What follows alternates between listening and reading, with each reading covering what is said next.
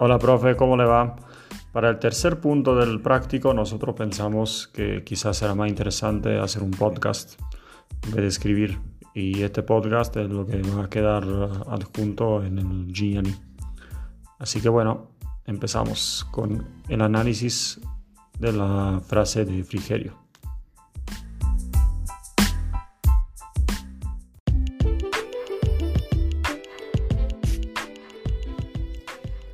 En relación con la frase de Graciela Frigerio y otros autores, nos resultaba muy interesante eh, partir del el impacto que tuvo la pandemia como algo disruptivo que afectó a todas las organizaciones educativas, a todos los establecimientos, y mm, cómo esto que fue algo inesperado generó un cambio desorganizado, en el sentido, por lo menos al principio, ¿no? que fue imprevisto, eh, en todas las instituciones y afectó tanto a los tiempos, los espacios como los agrupamientos. Nos parecía interesante pensar que esta posibilidad de la irrupción de algo inesperado en las instituciones, obviamente en lo positivo y en lo negativo, eh, pueda generar cambios que, se que permanezcan en el tiempo en las instituciones. Entonces lo relacionamos en ese sentido con lo instituido y lo instituyente. Es posible que los cambios producidos por la pandemia en las instituciones educativas puedan incorporarse a la forma en que éstas tradicionalmente trabajan.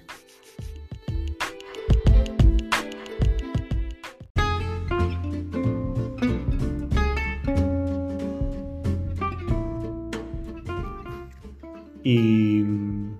en relación al, punto 2, que estuvimos haciendo el caso de un colegio privado secundario, eh, a nosotros nos pareció interesante esta frase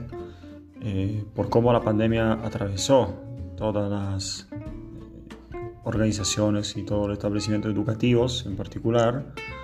en relación a, a lo que planteamos antes de lo instituido y de lo instituyente, porque por ejemplo, eh, hubo un cambio muy abrupto a la hora de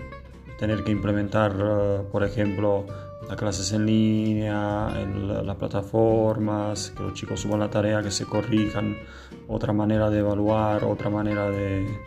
hacer el proceso de enseñanza y aprendizaje. Y entonces parece como que esto puede ser un instituyente que va a ser un instituido, sin embargo, este año, al volver a las clases presenciales, también se puede observar como una cierta resistencia por parte del sistema de volver al, al control de las aulas como era antes,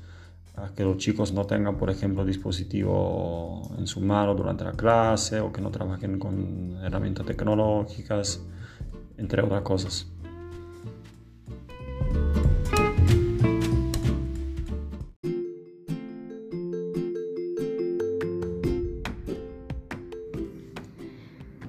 Sabemos que las instituciones educativas son entidades complejas, inacabadas y en proceso permanente de construcción y de construcción,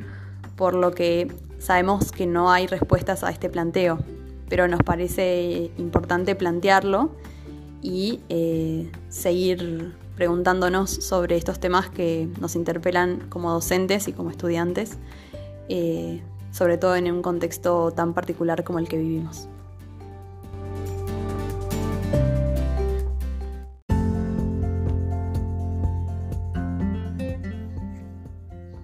Así que bueno, a partir de este planteo y de estas ideas,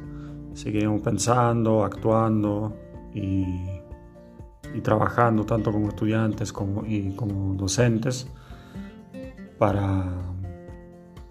para que